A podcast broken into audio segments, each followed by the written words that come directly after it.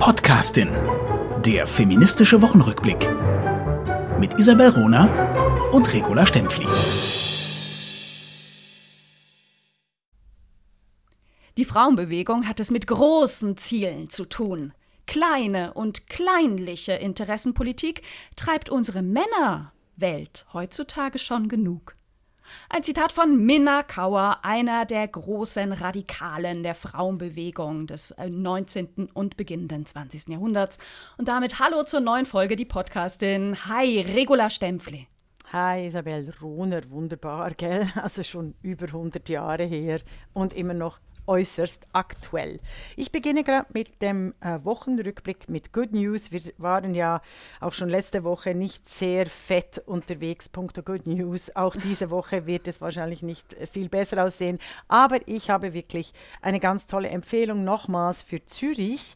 Und zwar Elisabeth Eberle, die ich nach wie vor die beste zeitgenössische Künstlerin finde äh, und die viel zu wenig Sichtbarkeit kriegt, meiner Meinung nach, aber jetzt mhm. immerhin schon genügend. Sie hat eine Ausstellung mit anderen im Museum für Gestaltung in Zürich. Also äh, wie ich letzte Woche gesagt habe, Yoko Ono in Zürich, nach der Yoko Ono äh, sofort ins Museum für Gestaltung in Zürich zur Elisabeth Eberle, damit wir auch die zeitgenössischen Künstlerinnen haben. Ich möchte auch eine Werbung in eigener Sache machen mit der wunderbaren Danielle Pump. Äh, ich mhm. bin ja Kunstsammlerin, eine fantastische Frau, die von sich auch sagt, sie sei eine Transfrau explizit. Äh, ich habe ein Gespräch mit ihr gemacht in Art is a Piece of Cake im anderen Podcast, den ich zur Kunst mache, der sich auch ein bisschen aufbaut. Das erlaube ich mir hier unter Good News zu bringen. Wirklich eines Unbedingt. der wunderbaren Gespräche innerhalb dieser ganzen Ideologisierung rund um äh, Transfrauen. Äh, das ist, zeigt, zeigt immer wieder, dass es eigentlich nicht die äh, wirklichen Aktivistinnen äh, sind, die hier äh, Hetze und Ideologie betreiben, sondern tatsächlich privilegierte weiße Frauen sehr oft. Okay. vielen, vielen Dank. Also Art is a Piece of Cake lohnt sich übrigens sehr. Der äh, Kunstpodcast, den du auch schon seit einer ganzen Weile betreibst. Äh, ich habe unglaublich viel gelernt, also ähm, so dieses, dieses Feld der Kunst. Ich, ich sage ja immer, ich bin eigentlich auch, auch durch, durch, durch meine Herkunft natürlich und meine Familie war so ins Museum gehen, mhm. war mir immer sehr nah. Ähm, aber ich würde von mir immer noch sagen, dass ich mich eigentlich zu wenig in der gerade zeitgenössischen Kunst von Frauen auskenne. Und ich habe da ganz viel entdeckt und gerade auch das Gespräch, was du ja auch geführt hast mit Elisabeth Eberle, das mhm. fand ich hochspannend. Das haben wir uns äh, erlaubt, übrigens in unserer ähm, Unterreihe, die Podcastin im Gespräch, einfach da auch zu veröffentlichen. Also mhm. das nochmal auch ein, ein Tipp für alle, mhm. das nachzuhören. Ich finde sowieso Synergien ganz wichtig, liebe Frauen. Also verlinkt uns auch die Podcastin, das wollte ich schon längst mal sagen, weil wir machen das, Isabel Runer und Regula Stempfli. Wir verlinken immer auch wieder andere Frauen und äh, entdecken eigentlich zum großen Entsetzen, dass wir viel weniger verlinkt werden, als dass wir Frauen verlinken oder dass wir auch Frauen followen. Das ist wahrscheinlich ein, eines der großen Solidaritätsprobleme unter Frauen, dass eben Totalitarismen im Sinne von äh, Ausgrenzung äh, Frauen halt vereinsamen und vereinzeln. Also wir werden zwar als Kollektiv diskriminiert, diskriminiert wenn es aber darum geht, äh, quasi nicht sichtbar zu werden, äh, äh, ähm, wird zeigt sich das immer gegen uns direkt als Individuen. Das wollte ich hier mm, noch anbringen. Mm, mm, mm, Hast du was ja, Gutes gebracht? Wohl wahr. Etwas Gutes. Naja, naja, also sagen wir mal so, nein, ich bringe jetzt nichts Gutes. Ähm, wir haben ja über Ostern, das ist was Gutes, ein paar Tage Pause eingelegt. Auch Regula Stempfli und Isabel Rohner brauchen manchmal ein bisschen Zeit für sich und andere Projekte oder einfach mal Zeit, um draußen in der Natur spazieren zu gehen. Na, weil natürlich die Podcastin machen ist auch äh, ein, ein, zwar tolles äh, Projekt, aber ein großer, großer Aufwand, der natürlich uns auch, auch viel ähm, zeitlich sehr, sehr beansprucht. Ähm, wir wurden häufig ähm, angefragt als die Bundesfamilienministerin Anne Spiegel am 11. April zurückgetreten ist. Und das war in der Woche vor Ostern. Okay. Und ganz häufig kam so die Frage, oh, ich freue mich schon auf eure Osterfolge und bin total gespannt, was ihr zum Rücktritt von Anne Spiegel sagt und wie ihr da, da, damit umgeht und wie ihr da diskutiert. Dann habe ich immer zurückgeschrieben, äh, ja, dann freut euch mal, aber wir machen erstmal ein bisschen Pause. Mhm. Äh, in der, die letzte Folge, die war so intensiv und wir hatten, ähm, das war auch als, als, als Thema auf unserem Zettel, dass wir darüber sprechen wollten, aber wir kamen schlicht und ergreifend nicht dazu. Jetzt sind ein paar Tage äh, vergangen, wir haben jetzt Ende April, aber ich glaube, es macht Sinn, auch über diesen Fall nochmal äh, gemeinsam ähm, nachzudenken und zu diskutieren. Also, was ist passiert? Am 11. April ist die Bundesfamilienministerin Anne Spiegel zurückgetreten. Ähm, vorweg ging eine längere Debatte, denn bevor sie Bundesfamilienministerin war, war sie in Rheinland-Pfalz Ministerin, seit 2006 dort Familienministerin auf Landesebene und seit äh, 2021 zugleich auch Umweltministerin. Und wir erinnern uns alle im letzten Jahr, 2021 kam es im Juli zu einer verheerenden Flutkatastrophe in Rheinland-Pfalz und Nordrhein-Westfalen, aber eben in ihrem Fall in, äh, in, in, in Rheinland-Pfalz. Und ihre Rolle wurde in einem Untersuchungsausschuss ähm, überprüft und, und dem wurde nachgegangen. Um schon mal zu spoilern und es vorwegzunehmen, ich halte den Rücktritt von Anne Spiegel für richtig und notwendig. In den vergangenen Jahren haben wir es immer wieder erlebt, dass Minister nicht zurückgetreten sind, dass Männer mit Verantwortung große politische Fehler gemacht haben, nicht zurückgetreten sind. Ja, das ist richtig. Nichtsdestotrotz braucht es Rücktritte in einer Demokratie. Und ich finde es äh, unbedingt notwendig, dass ähm, Menschen, Männer wie Frauen, zurücktreten. Und in diesem Fall war es jetzt eine Frau. Und das äh, ist, war völlig richtig und, und positiv. Ja, soll ich mal noch ein bisschen begründen und wir diskutieren dann? Ja, also wenn du so fragst, das ist eine rhetorische Frage. Fahr weiter. Nein, Fahr weiter. Ich, also, warum bin ich der Meinung, dass der Rücktritt richtig war und ähm, nicht zu umgehen war?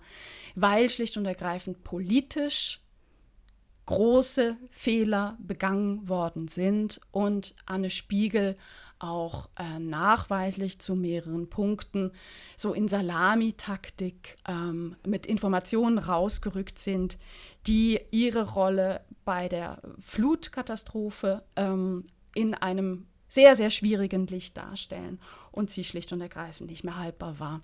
Nach ihrem Rücktritt gab es aber die Diskussion, äh, ob das vielleicht eine Frage der Vereinbarkeit war. Denn Anne Spiegel ist eine, eine junge Frau, hat vier Kinder. Ähm, und ob das vielleicht äh, der Grund war und ob wir vielleicht eine Politik brauchen, die bessere Strukturen für Menschen mit, äh, mit Kindern auch bietet. Ähm, diese Frage ist eine wichtige Frage. Sie passt nur nicht zum Fall von Anne Spiegel aus meiner Sicht. Denn die Frage ist keine Vereinbarkeitsfrage, sondern eine Frage der ähm, Überlastung von Ämtern. Also ich habe es gerade gesagt, ne, seit 2016 war sie Landesfamilienministerin. Ähm, 2019 hatte ihr Mann einen Schlaganfall, also eine, eine sehr, sehr belastende Situation. Nichtsdestotrotz hat sie sich entschieden, ab Mai 2021 eben noch ein zusätzliches Ministerium zu übernehmen und auch noch als Spitzenkandidatin im, im, ähm, im Land Rheinland-Pfalz zu kandidieren. Ähm, das ist eine Situation, die niemand vereinbaren kann miteinander. Ja. Und sie hat es angenommen, als das Angebot kam, 20, ähm, im Dezember 2021 auch Bundesfamilienministerin zu werden. Also ich glaube, das haben wir, da haben wir jetzt eher noch einen Fall von einer, ähm, von einer Frau, die eben oft gefragt wird, ob sie Ämter übernimmt und oft gesagt hat, ja, das mache ich, aber ähm, das in, in der Masse und in der Kombination mit ihrer privaten Situation eben nicht nicht schaffte. Und ich habe mich sehr gewundert, ähm, in ihrer Begründung des Rücktritts oder einen Tag vorher hat sie, ist sie an die Presse getreten mit einem sehr persönlichen Statement. was eben ihre, wo sie, wo sie ihre persönliche Situation nochmal geschildert hat in ihrer Familie, eben mit, mit dem Mann, der aufgrund des Schlaganfalls 2019 eben Stress vermeiden sollte. Ähm, wo aber auch klar wurde für mich, sie, sie, ihr Fokus liegt zu sehr auf, auf ihrer persönlichen Situation und eben überhaupt nicht bei der damaligen politischen Situation ähm, nach der Flutkatastrophe im, im A-Gebiet, wo über 130 Menschen gestorben sind und wo sie dann eben beschlossen hat, mit ihrer Familie erstmal vier Wochen in Urlaub zu fahren, dass da einfach die Diskrepanz zu groß ist zwischen äh, privater Person und, und ihrer Rolle, die, ähm, die sie erfüllen sollte, erfüllen wollte als, ähm, als Politikerin. Ja, also Rücktritt richtig. Jetzt da Stempfli. Ich bin gespannt auf deine Gedanken dazu. Ich habe mich da nicht vorbereitet, so wie du einen Text wahrscheinlich vor dir hast und die Überhaupt Eloquenz nicht. und die Eloquenz Ich schreibe auf, nie als Texte. Schauspielerin, die Elo Eloquenz als Schauspielerin auch mitbringst. Deshalb an alle Trolle, die uns ja gerne äh, verfolgen, hier schon eine Triggerwarnung. Ich denke, ich übe hier sprechendes Denken, weil ich habe gemerkt, dass während ich dir zugehört habe, ich wahnsinniges Unbehagen hatte. Und zwar Hättest du mich vor deinen Ausführungen gefragt, war der Rücktritt von Anne Spiegel richtig, hätte ich gesagt, hundertprozentig, zweihundertprozentig. Ich habe auch diesbezüglich Artikel geretweetet. Ich fand auch ihren Auftritt, äh, ihre, die ganze Geschichte rund, rund um das Ahrtal war äh, sehr übel. Ich fand sie sehr deutsch in dem Sinne, dass offensichtlich seit Andi Scheuer überhaupt niemand mehr in der Politik Verantwortung zu übernehmen braucht, tut. Ich fand es irgendwie sehr, sehr seltsam, die ganze Geschichte. Und jetzt habe ich dir zugehört und habe realisiert, wie du das erzählst. Ja, sie hätte es ja selber merken müssen, dass es eine Ämterüberlastung ist, habe ich gemerkt, ja, das ist, das ist wieder ein klassischer Fall für Frauen. Ein Mann muss sich das nie überlegen, ob, äh, also ich finde diese, wir sagen hier in der Die Podcastin ständig sagt unbedingt ja. Aufsteigen, aufsteigen, aufsteigen, annehmen, annehmen, annehmen, weil die Struktur von äh, Frauen so, ge, so gemacht ist, dass eben Frauen kaum Kapital schöpfen können. Es sei denn, sie seien kinderlos, äh, sie seien jung. Da gibt es gute, das, deshalb empfehle ich auch allen jungen und kinderlosen Frauen, und jung geht bis so 50, äh, vielleicht 45, empfehle ich allen jungen und kinderlosen Frauen, macht dringendst Karriere, macht Geld, sammelt Geld. Die Selbstentfaltung kann dann nach 45, also nach dem Jahr, nicht nach 1945, sondern nach dem 45. Lebensjahr kommen, wenn ihr die über die entsprechenden Mittel verfügt, was die wenigsten Frauen tun und was, äh, so, was die Diskriminierung von Frauen im Deu in Deutschland so offensichtlich macht. Oder? Also wir haben tatsächlich im Segment von äh, vom äh, Alter 45 bis 70, dem besten Alter für Männer, haben wir äh, äh meistens auch kinderlose Frauen, die präsent sind, wenn überhaupt. Ähm, was, äh, was sehr viel dann auch damit zu tun hat mit der Kultur, der Führungskultur, die da stattfindet. Ähm, und deshalb habe ich jetzt ein enormes Unbehagen gehabt, als ich dich so gehört habe, wie du Anne Spiegel, die äh, wirklich nicht nur Fehler, sondern sich wahrscheinlich tatsächlich selbst überschätzt hat und das mit der Ämterkumulation total stimmt. Aber ich hatte ein Unbehagen, weil ich einfach denke, ja, Männer machen das die ganze Zeit und sie scheitern mm. nie derart mm. fürchterlich. Und da mm. fand ich eben die sozialen Netzwerke so gut, weil ähm, ich finde eigentlich Anne äh, Spiegel und Andi Scheuer sollten immer wieder verglichen werden. Ich finde es, find es, find es wichtig, dass sie zurückgetreten ist. Ich fand es enorm beschämend, dass sie ihre private äh, Situation reingebracht hat und nicht einfach äh, vor, die, vor das Mikrofon getreten ist und gesagt hat, ich habe mich völlig verschätzt, ich habe die politische Situation völlig äh, äh, verschätzt. Und Basta umgeht, sondern, sondern äh, quasi den Diskurs losgetreten hat, dass sie so eigentlich an der, ne? Doppel, an der Doppelbelastung gescheitert ist. Was sie natürlich schon strukturell ist. Also ich möchte es schon auch, möchte schon auch äh, einfügen. Oder? Ich, würde, ich würde tatsächlich Andi Scheuer, ich finde den Skandal des Andi Scheuer für alle Hörerinnen äh, zur Erinnerung, der hat äh, eine halbe Milliarde äh, Steuergelder einfach verschossen äh, und zwar bewusst, indem er eine, einen Vertrag eingegangen ist mit einer Maut, mit einem Mautunternehmen, bevor der ähm, äh, Verfassungsgerichtshof überhaupt entschi entschieden hat, ob eine derartige Maut verfassungskonform ist, was sie selbstverständlich nicht war, was ihm jeder Berater sofort hätte sagen können. Andi Scheuer, Und auch gesagt der, hat. Ja, genau, Andi Scheuer, mhm. der äh, 80 Prozent seines Budgets, das er für Alternativen zu, zum Auto, zur Infrastruktur der, äh, der Autobahnen hätte ausgeben sollen, für Autobahninfrastruktur ausgegeben hat. Also das ist nicht einfach nur ein Skandal, sondern das ist tatsächlich eine, eine, äh, eine Misswirtschaft, Verunglimpfung von öffentlich-rechtlichen Geldern. Das ist weder legitim, transparent noch nachvollziehbar. Und Andi Scheuer, der absolut keinerlei Konsequenzen zu gewährleisten hat. Also das ist ich richtig, so diese Dimensionen. Aber ich über Andi auch, Scheuer wurde hm. nie, nie so viel. Es gab nie so viele Kolumnen, Beiträge und wir reden jetzt auch darüber, über Andi Scheuer. T tatsächlich nicht. Es gab ein paar lustige Heute-Shows, aber nie so wie jetzt bei Anne Spiegel. Und deshalb möchte ich the Benefit of the Doubt hier schon einfügen und sagen, Frauen können in Deutschland in hohen Positionen nur scheitern, es sei denn, sie seien wie Angela Merkel, die keine wirkliche Gestalterpolitik übernimmt, sondern ähm, eine Verwaltungspolitik. Was sie das glaube ich nicht. Hat. Das glaube ich nicht.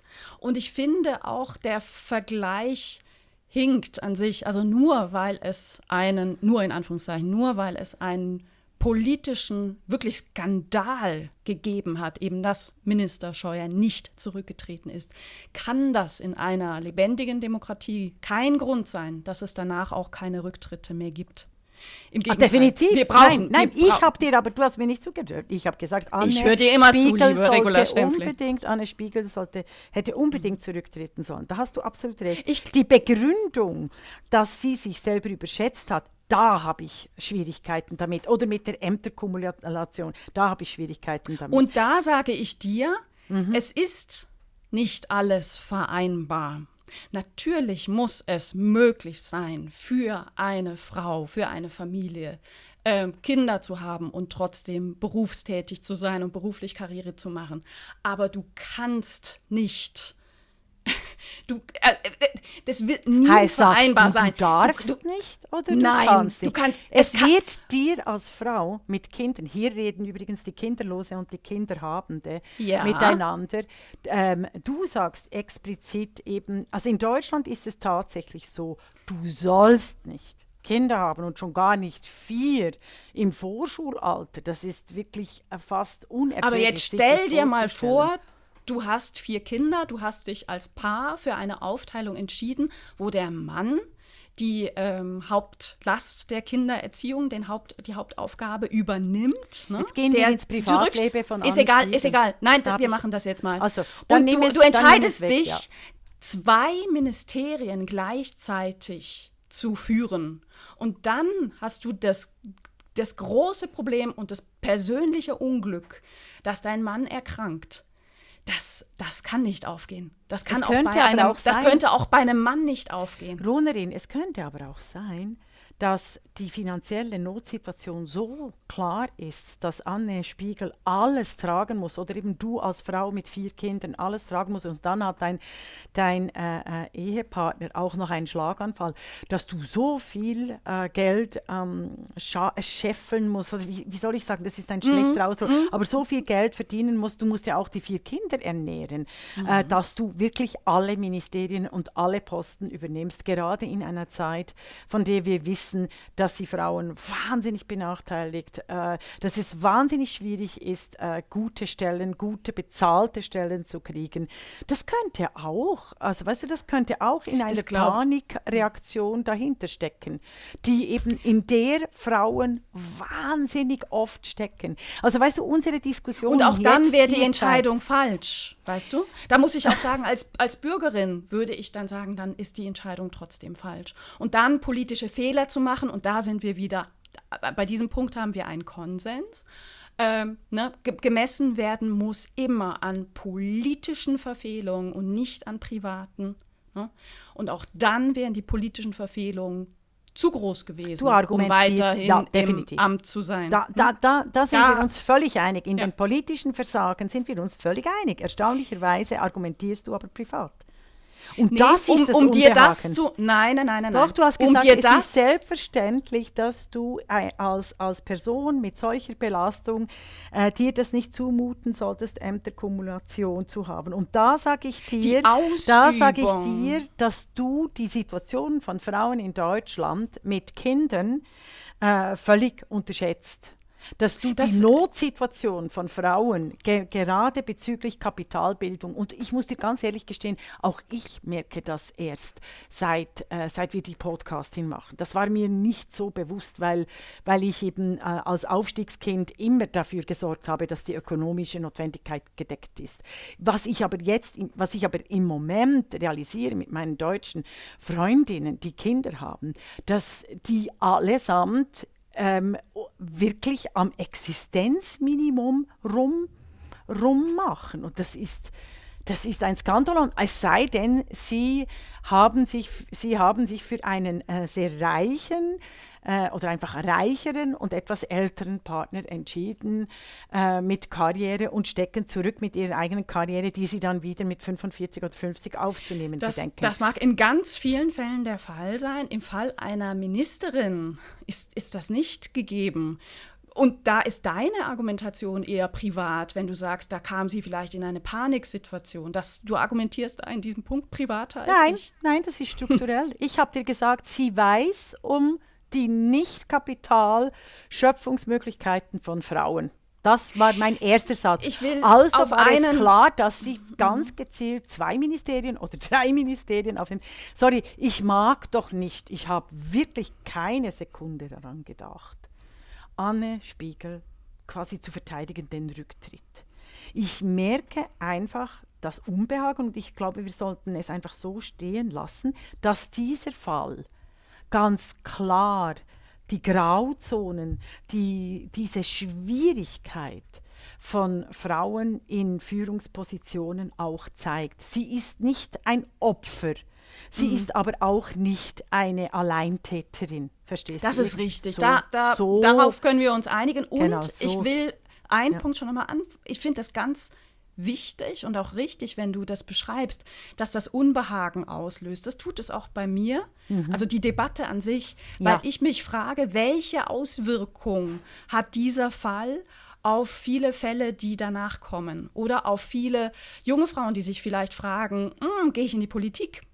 Mache ich in der Politik Karriere? Entscheide ich mich für politische Ämter? Und ob dieses, dieser, dieses Beispiel, was aus meiner Sicht wirklich ein Extrembeispiel ist, ja. nicht einzelne Menschen davon abhalten könnte, beziehungsweise auf andere Fälle abfärbt oder ausstrahlt. Ja, das ist Und ein das ganz riesiges verursacht mir ja großes Unbehagen. Mhm. Ich weiß auch nicht, jetzt unter uns gesagt, ich weiß auch nicht, was ich äh, meinen Studentinnen empfehlen soll, die sehr politisch aktiv sind.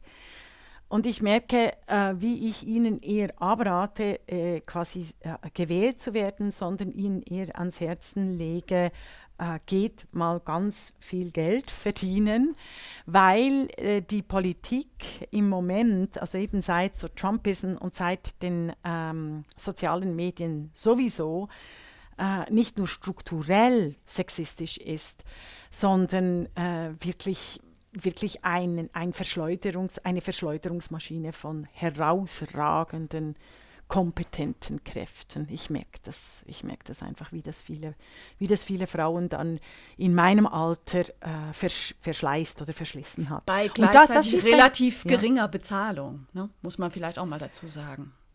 Äh, in der deutschen Politik weiß ich es ja. nicht. Also Im Bundestag ist sie riesig. Die, also als Bundestagsabgeordnete verdienst du massiv viel Geld. Naja gut, aber es ist, immer die, die es ist ja. immer die Frage im Vergleich wozu. Ne? Machst du eine Konzernkarriere, hast du schon nochmal andere Möglichkeiten. So, das by the way. Hast du ein weiteres Beispiel mitgebracht? Ja, also genau, ich habe Bad News, leider auch Ach. nicht mehr. Ähm, in der Schweiz gab es vor Wochen einen Entführungsfall, wo der Entführer von der Polizei erschossen wurde. Vorher hat der Verbrecher aber noch seine Begleitung erschossen. Und Arthur Rutishauser, Chefredaktor Tagesanzeiger, schreibt in einem Kommentar automatisch von erweiterten Suizid. Und ah. dies ist die Regel der Unsichtbarmachung der anderen. Frauen oder wir haben auch einen Fall äh, vor einigen Wochen, Oligarchen, zwei Oligarchenfamilien äh, äh, werden erschossen oder quasi äh, getötet. Auch da ist es immer wieder, äh, äh, auch da stecken Femizide dahinter. Und diese Unterscheidungskraft zwischen Tätern und Opfern, die ist in den Medien einfach wirklich noch nicht angekommen. Das wollte ich nur ganz äh, kurz bringen. Und dieser erweiterte Suizid ist auch ein Begriff, der sollte niemals mehr verwendet werden, weil sonst könntest du ja auch einen islamistischen Selbstmordattentäter, der 150 mm. ähm, Menschen in den Tod reißt, als erweiterten Suizid bezeichnen. Ich finde find sowieso Suizide und Suizide auch hier eine Unterscheidungskraft. Es sind Mörder, die sich dann selber hinrichten. So würde ich die, die, die Diktion wählen. Und bei Femiziden ist es klar, äh, es sind eben Femizide. Und da hatte ich eine große Aus, äh, einen großen Anfall, als ich das vorbereitet habe. Seit Petra Kelly kennen wir eben äh, diesen erweiterten Selbstmord. Petra Kelly, die Gründerin der Grünen, die eigentlich statt der Heinrich Böll Stiftung sollte die, die, die Stiftung Petra Kelly Stiftung mm. heißen. Sie hätte ihnen den Namen geben sollen, aber es wird typisch. In Deutschland gibt es keine großen politischen, sind die millionenschweren Stiftungen alles mit einem Männernamen betitelt. Bis Und sie wurde Rosa von, Luxemburg Stiftung. Ja, genau. Äh, sie wurde, ja, aber bei den Linken wollen wir jetzt nicht unbedingt verbleiben wegen dem äh, wegen der sexuellen Gewalt innerhalb der eigenen Reihen. Also ähm, Petra Kelly wurde von Gerd Bastian ermordet. Wikipedia schreibt dazu, sie sei unter nicht völlig geklärten Umständen von Gerd Bastian mit dessen Pistole getötet worden sein. Ich finde es es sind schon nicht ganz klar geklärte Umstände, weil die zwei äh, äh, Menschen erst zwei Wochen nach ihrer Hinrichtung und Selbstrichtung gefunden wurden, was ein anderes Thema ist. Ich finde einfach, wenn äh, ein Mensch mit äh, dessen Pistole getötet wird und keine Schmauchspuren aufhält, dann ist es ein Mord, selbst wenn es ein Mord auf Verlangen ist. Verstehst, du, was ich meine? Ich ja. finde ich finde, was ich, äh, äh, was ich an dem Fall auch wieder sehe, das ist ja, was passiert euch sicher auch, ihr, ihr geht auf einen Fall und dann hört ihr, seid ihr drei Stunden später im Netz. Seit Petra Kelly kennen wir auch die Selbstzerfleischung und die fruchtlosen und die politische Aktivität und das Tun äh, lähmende, diese Flügelkämpfe der Grünen und heutzutage der feministischen Bewegung. Macht, äh, er, Macht beharren funktioniert immer am besten mit Divide et Impera. Das wollte ich noch äh, hier beifügen. Hast du noch etwas? Ich habe einen äh, Cook-Tipp mal wieder. Ein ähm, Filmtipp? Ja, eine Serie, die ich entdeckt oh. habe auf Netflix, mhm. die aktuell zu sehen ist. Äh, regelmäßige Hörerinnen und Hörer wissen ja, Regula Stempfli und ich sind uns nicht immer einig, wenn es um Filme geht. Und äh, um Serien weiß ich nicht. Ich könnte mir vorstellen, dass du genauso viel ähm, Interesse und Spaß an dieser Serie hast. Die heißt auf Deutsch ein Teil von ihr, im Original Pieces of Her und ist, wurde entwickelt, geschrieben, produziert und inszeniert von Frauen. Und das ist immer noch ein totales Novum in der ähm, Film- und Serienwelt, in der äh, Netflix-Welt.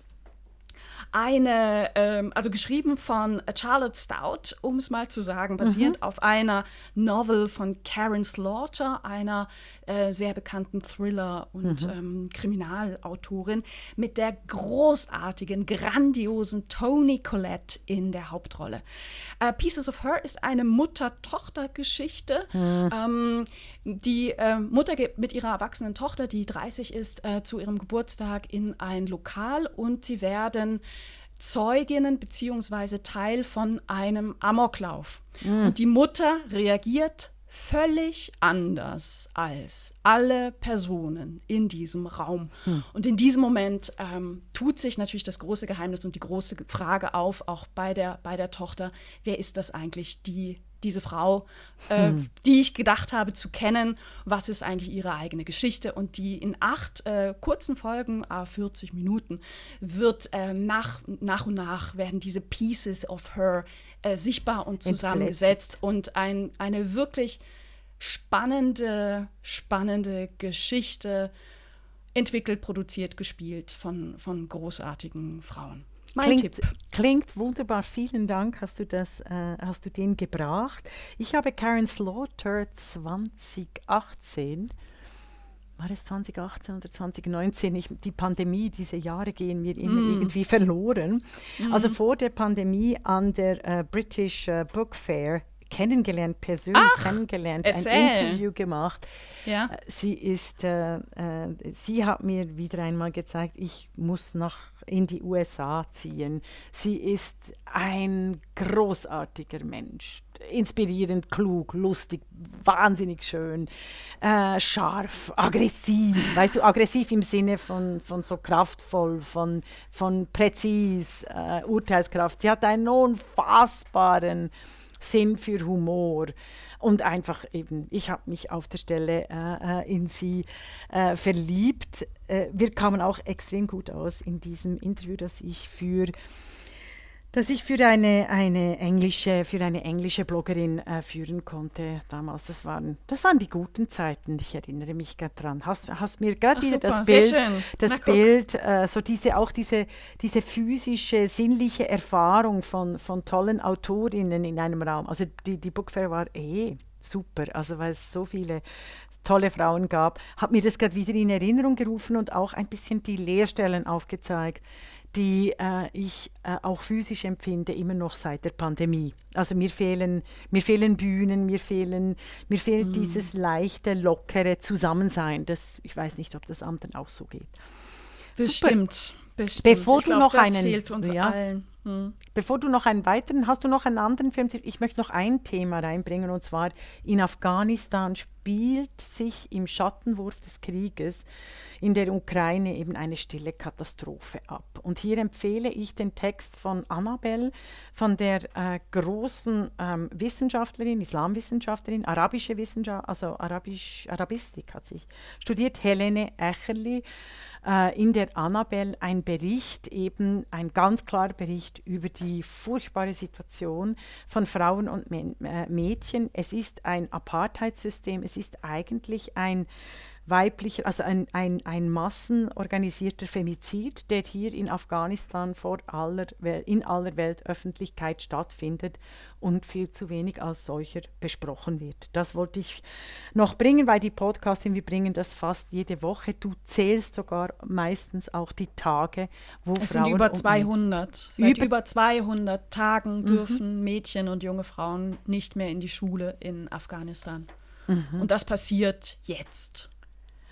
Und die Taliban sind daran und sie werden von fehlgeleiteten sogenannten humanitären Institutionen auch darin bestärkt, äh, trotz ihren äh, Massenmord äh, respektive Enteignung, Apart, Geschlechterapartheitsstaat an Frauen und Mädchen werden sie immer wieder auch hofiert. Es, es ist natürlich eine humanitäre Katastrophe, was passiert in Afghanistan seit dem Rückzug der äh, US-Amerikaner, äh, seit dem skandalösen, katastrophalen Rückzug unter Joe Biden äh, der amerikanischen Truppen aus Afghanistan. Und eben die Hilfsorganisationen bet äh, äh, betreiben einfach hier äh, eine, eine Appeasement-Politik gegenüber einem äh, Vernichter, einem Geschlechter gegenüber einem Geschlechterapartheitsstaat, der, äh, der wirklich in die Knie gezwungen werden muss weil das darf so nicht weitergehen. Und der Bericht von Helene äh, Echerle ist sehr, sehr eindrücklich. Das ich finde das bringen. positiv. Äh, die, äh, in Deutschland und Österreich kennt man ja Annabelle nicht. Äh, also das ist äh, das bekannteste Frauenmagazin ähm, in der Schweiz. Und ich finde es schön, dass gerade Annabelle so einen Bericht macht, denn so der, der Trend, ich fand in den letzten Jahren, war ah, eher ja. so ein bisschen Lifestyle, mhm. Lifestyle-Feminismus vielleicht, wenn man es so nennen will. Ähm, das war mir ja. zu wenig politisch. Mhm. Mhm. Also der ist äh, hochpolitisch. Und ich wollte das Thema mhm. einfach wieder bringen. Wir werden es auch äh, verlinken und auch noch mit der neueren Literatur, weil im englischsprachigen Raum läuft da glücklicherweise ein bisschen mehr als im deutschsprachigen. Mhm. Ich habe noch was mitgebracht, was mhm. ich eigentlich schon ganz lange mal ansprechen wollte, als, äh, als Entdeckung, als Tipp, als Lesetipp, als Buchtipp. Und zwar von Heike Specht, Die Ersten ihrer Art. Mhm. Das Buch ist erschienen vor, ich, ich meine Ende Februar ähm, im Pieper Verlag mich fasziniert die Frage, und ich glaube, da, da gehe ich völlig konform mit Heike, mhm. Rech, äh, Heike, Heike Specht, die, ähm, die, die eben auch äh, sich interessiert für, für, für Erste. Also was bedeutet es, wenn Frauen als Erste etwas tun, als Erste in Systeme, in Machtverhältnisse kommen, in Machtpositionen kommen? Ähm, ich hatte im, im Rahmen meines, meines Buchprojekts 50 Jahre Frauenstimmrecht ja auch das große, das große Vergnügen, ähm, zwei ganz zentrale Erste in der Schweiz kennenzulernen, die erste Bundesrätin Elisabeth Kopp und die erste Bundesrichterin Margret Bickler-Eckenberger. Und diese Gespräche, diese persönlichen Treffen mit diesen beiden inzwischen alten Frauen haben mich ähm, tief berührt und ich denke noch heute ganz, ganz häufig daran. Ne? Also was, was bedeutet es, allein unter Männern zu sein? Und Heike Specht ähm, widmet dem ein Buch. Das Buch ist sehr, sehr gut geschrieben. Was ich schön finde, ist, dass es eben nicht so eine Biografie neben der anderen ist, sondern sie verwebt, verschränkt, verknüpft, nimmt mit in Geschichte, schildert plastisch. Das ist sehr, sehr schön. Sie macht eine, wie sie es nennt, Tour des Femmes und ähm, nimmt uns mit in, in die Geschichte. Also sie, sie blickt auf Luise Schröder, die erste Bürgermeisterin in, in Berlin, Marie-Elisabeth Lüders, äh, Elisabeth Selbert, Simon Weil, äh, Ruth Dreifuß, also da gucken wir auch mal in die Schweiz. Ähm, äh, Margaret Thatcher, Angela Merkel, Kamala Harris, also viele, viele, viele, viele Frauen ähm, kommen in diesem Buch vor. Ich finde, es war immer wahnsinnig wohltuend, Bücher zu lesen, wo so viele Frauennamen vorkommen, weil es mich dann wieder erinnert, wie, wie ungewöhnlich das immer noch ist. Ähm, das Buch ist von Herzen zu empfehlen. Nichtsdestotrotz, ich hätte mir tatsächlich eine klarere Entscheidung gewünscht, welche Frauen sie sich anschaut. Ähm, viele Frauen, ich glaube ungefähr 85 Prozent, äh, sind in der Politik, aber eben bei weitem nicht alle. Unter anderem ähm, ist Ulrike Meinhoff auch eine, eine der Frauen, die vorgestellt werden. Also da wird dann auch dieser Begriff, die erste in ihrer Art, ein bisschen schwammig und ein bisschen hm, breit äh, äh, interpretiert. Also auch ähm, Ruth Bader Ginsburg ist eine grandiose Persönlichkeit, eine spannende Persönlichkeit, die wird beschrieben in dem Buch. Formal ist sie nicht die erste Bundesrichterin am Supreme Court gewesen, sondern das war Sandra O'Connor. Also da eben ein bisschen weitere Auslegung und für mich nicht ganz klar, gucken wir jetzt auf Politikerin oder wollen wir eigentlich wirklich jetzt weltweit gucken, gucken wir auf Deutschland oder gucken wir jetzt doch irgendwie auf den ganzen äh, Erdball. Ähm, aber nichtsdestotrotz Frauen kennenlernen, Frauen lesen, sich mit Frauen beschäftigen. Mhm. Das ist immer eine gute Sache. Ich möchte da anknüpfen. 2009 gab es ein großes Buch mit einem wunderbaren Cover von Verena Aufermann, Gunhild Kübler, Ursula Merz und Elke Schmitte. Kennst du das? Leidenschaften. 99 Autorinnen der Weltliteratur mit kurzen Texten. Und Ach, neun, und ich interessant. Finde diese, Nein, kannte ich nicht. Ja, mhm. und wir machen doch das als Bild. Das passt nämlich gut dazu. Diese 99 Autorinnen der Weltliteratur, ich habe zwar äh, äh, oft Mühe, ach, jetzt machen wir 99 Männer der Weltliteratur, Mhm, kämen mhm. ja nie, aber ich finde es großartig und ich würde uns allen ans Herzen legen und gerade mir, das mache ich jetzt, ich lerne all diese Namen ähm, ich lerne all diese Namen auswendig. Weil wir haben da schon Anna Achmatova, die erst eigentlich in den letzten paar Jahren im deutschsprachigen Raum wirklich sehr bekannt wurde. Äh, dann haben wir natürlich äh, Margaret Atwood. Wir haben aber auch äh, Christine de Pizan, die erste Intellektuelle. Colette, übrigens BBC in Our Time, hat erst über Colette berichtet. Eine großartige, fantastische Frau gibt auf Netflix einen Film unter demselben Namen in den 1920er, 30er Jahren. Kanntest du auch nicht, Runerin, Colette? Die Colette kenne ich, weil Ah, ich Romanistik okay. studiert habe. Ah, okay. Okay. Ich fand es auch schön, Sie haben Hedwig Kurz-Mahler äh, reingenommen, die ich eigentlich nur so als Kitsch, Gold und Schmerz, Herz, Herzschmelz äh, kennengelernt habe, aber hier sehr gut äh, wegkommt. Die Gelehrte der Wege, Asya Djebar. Ähm, dann gibt es Dorothy Parker, die du auch schon erwähnt hast. Äh, Jeruja Shalev ist da schon. Und da wurde auch Mary Shelley die wir immer wieder vergessen. Sie wirklich eine der größten modernen Denkerinnen und Dichterinnen, nicht nur äh, Frankenstein, der moderne Prometheus, sondern auch äh, die Tochter von ähm, Wollstonecraft war. Das ist äh, ähm, von einer der wichtigsten äh, Feministinnen in Großbritannien. Also deshalb möchte ich das auch empfehlen. Ich finde ja immer wieder, wenn wir neue Bücher äh, diskutieren, dass wir merken, das ist unbedingt zum Lesen, unbedingt zum Kaufen, aber sehr oft wird, äh, äh, werden eigentlich die tollen Klassiker aus den 20er, aus den, also aus den 1890er oder 1920er, 1960er, 1980er und 20, sogar im, aus dem Jahre 2000 viel zu wenig weitergegeben, dass wir eigentlich immer wieder jede Generation die erste unserer Art sind. Ja, wohl wahr. Wohl wahr. Und im Übrigen? Oder Oh gibt's la oder la, hast das ist ja eine gra grandiose Überleitung. Nein, ich finde, das passt. Das Mhm. ist doch schön. Im Übrigen fordern wir die Abschaffung der Männerquote. Das war die Podcastin, der feministische Wochenrückblick mit Isabel Rona und Regula Stempfli.